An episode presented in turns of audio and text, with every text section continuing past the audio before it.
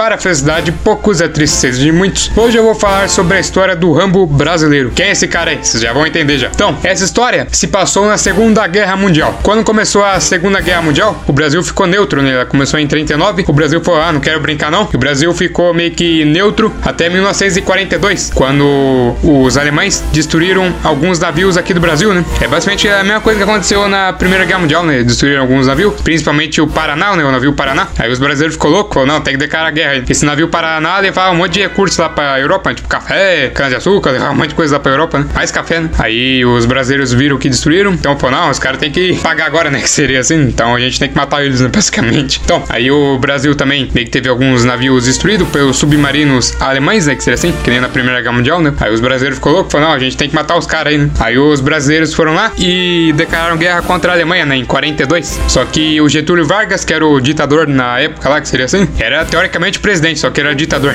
que seria assim, é, presidente entre aspas, assim. Então ele foi lá e falou: não, agora a gente vai ter que mandar soldados lá pra Europa, né? Lá pra Itália, né? Pra mais certo. Com isso, ele mandou 25 mil pracinhas, né? Lá pra Europa, na Itália, né? Pra lutar contra os alemães e contra os italianos, né? Só pra explicar mais um pouquinho, Brasil, em 1942, antes de sofrer os ataques lá, que seria assim, ele falou pros dois grupos que tinha, né? Que eram os aliados, que era a Inglaterra, França, União Soviética, Estados Unidos e China, depois entrou o Brasil, né? E o eixo, né? Que era a Alemanha nazista, Itália fascista e o Império do Japão, né? Eram os três, formavam o eixo e o Inglaterra, França, Estados Unidos, tudo, formavam os aliados, beleza? Então aí o Brasil falou, ó, quem fizer uma siderúrgica aqui no meu país, eu vou ajudar aí na guerra, né? Eu vou entrar do lado desse país, né? Aí com isso, os Estados Unidos foi rapidinho lá e fez uma siderúrgica aqui no Brasil. Com isso, o Brasil declarou guerra contra a Alemanha. Então, só que o Brasil não mandou soldados, ele só meio que declarou guerra e falou, ah, já fiz minha parte, né? Que seria assim. Os caras só foram pra declarar guerra, então já tá de bom tamanho já.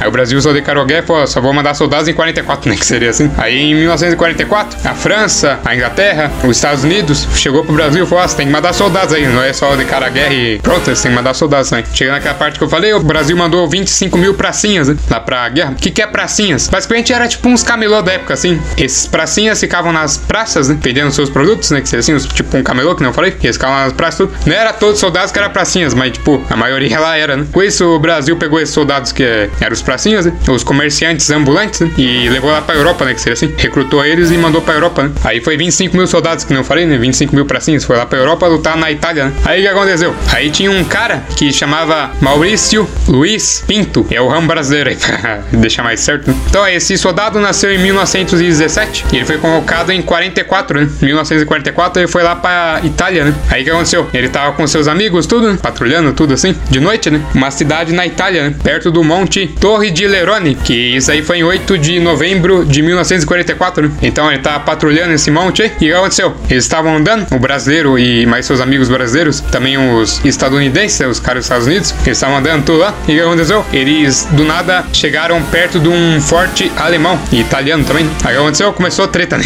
começou tiro de um lado, tiro do outro, começou um querendo matar o outro, tudo. E dentro desse forte tinha quase 200 alemães. Guarda essa informação aí.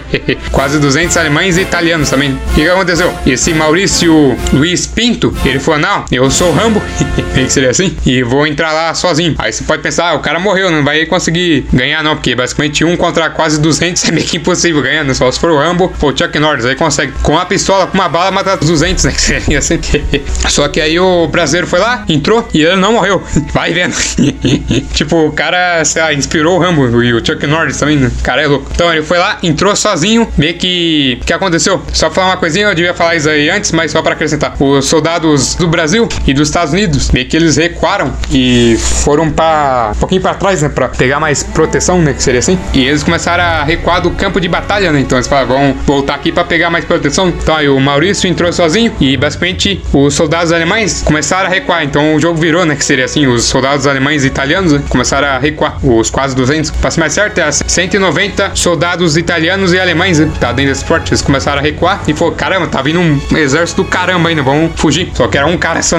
Aí foi lá e entrou lá dentro, né? Pra lutar contra os alemães e italianos, né? Aí foi e começou a atirar nos caras, né? Os caras pensou, caramba, é um exército do caramba, tá vendo? E o Maurício, né, matou alguns soldados e ele capturou alguns também. Aí com isso, os seus aliados, os brasileiros e os americanos, entraram também pra ajudar ele, né? Então viram, ah, o negócio aí deu certo, né? Deu bom. Vamos ajudar ele lá. Entraram lá pra ajudar ele. Com isso, os italianos e os alemães conseguiram recuar alguns, né? Mas o resto esse aí foi capturado e morto, né? Ah, basicamente alguns aí foi tudo pelo Maurício, né? Então, tipo, o cara entrou sozinho no forte e enfrentou 200 pessoas aí, quase 190, né? Então o cara é, é bravo, né? E depois dessa batalha, um próprio general dos Estados Unidos, o general Mark Clark, ele foi lá e deu a medalha de estrela de prata pra esse Maurício, né? O ramo brasileiro. E essa estrela de prata seria um significado da bravura da pessoa, né? Então, tipo, o cara era bravo, que conseguiu entrar no forte sozinho, basicamente, e enfrentou todo mundo, sendo que ele tinha uma grande chance de morrer, né? Tipo, ele tinha 1% de chance de dar certo, né?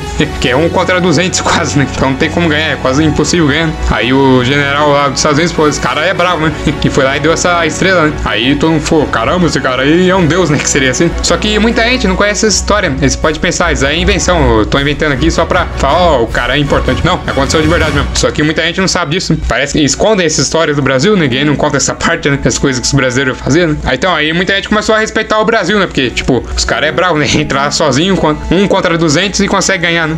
Os caras é bravo, né? Aí depois desse Maurício, ele voltou pro Brasil, né? Foi reconhecido como um herói, né? Então muita gente aplaudiu o cara de pé, né? Ficou então, os caras aplaudiram de pedra. Falou, caramba, esse cara aí é um deus, né? Que seria assim. É melhor que o Rambo e o Chuck Norris junto, né? O Maurício, ele consegue matar o Rambo e o Chuck Norris com a unha dele, né? Ele tira a unha assim, taca nos dois e mata. que seria assim. Aí, esse cara, na época lá, ele não era conhecido como Rambo brasileiro, né? Colocaram depois, né? Quando saiu o filme do Rambo, tudo. Aí colocaram, né? Que basicamente o cara era tipo Rambo, né? O Chuck Norris, tudo. Então, ele sozinho enfrentou quase 200 pessoas, né? Então, o cara era bem louco, né? Pra cima. Então, se o Maurício não tivesse saído lá pra pegar os alemães e italianos, essa batalha poderia ter um rumo diferente, né? Que os aliados, né? Que seria assim, o Brasil e os Estados Unidos poderia perder, né? Os alemães e italianos poderiam ganhar, né? Então ainda bem que o brasileiro louco lá conseguiu fazer isso, né? Muita gente falou que esse cara tava ficando louco, né? Caramba, você não pode sair que nem louco enfrentar todo mundo aí, que praticamente é um contra 200, né? Meio que impossível, né? Mas deu certo. ainda bem, né? então, esse seria o podcast de hoje, da história aí do Maurício, né? Que muita gente não conhece, o Rambo brasileiro. Então, muito obrigado por todo mundo que me ouviu. Então, Challenge.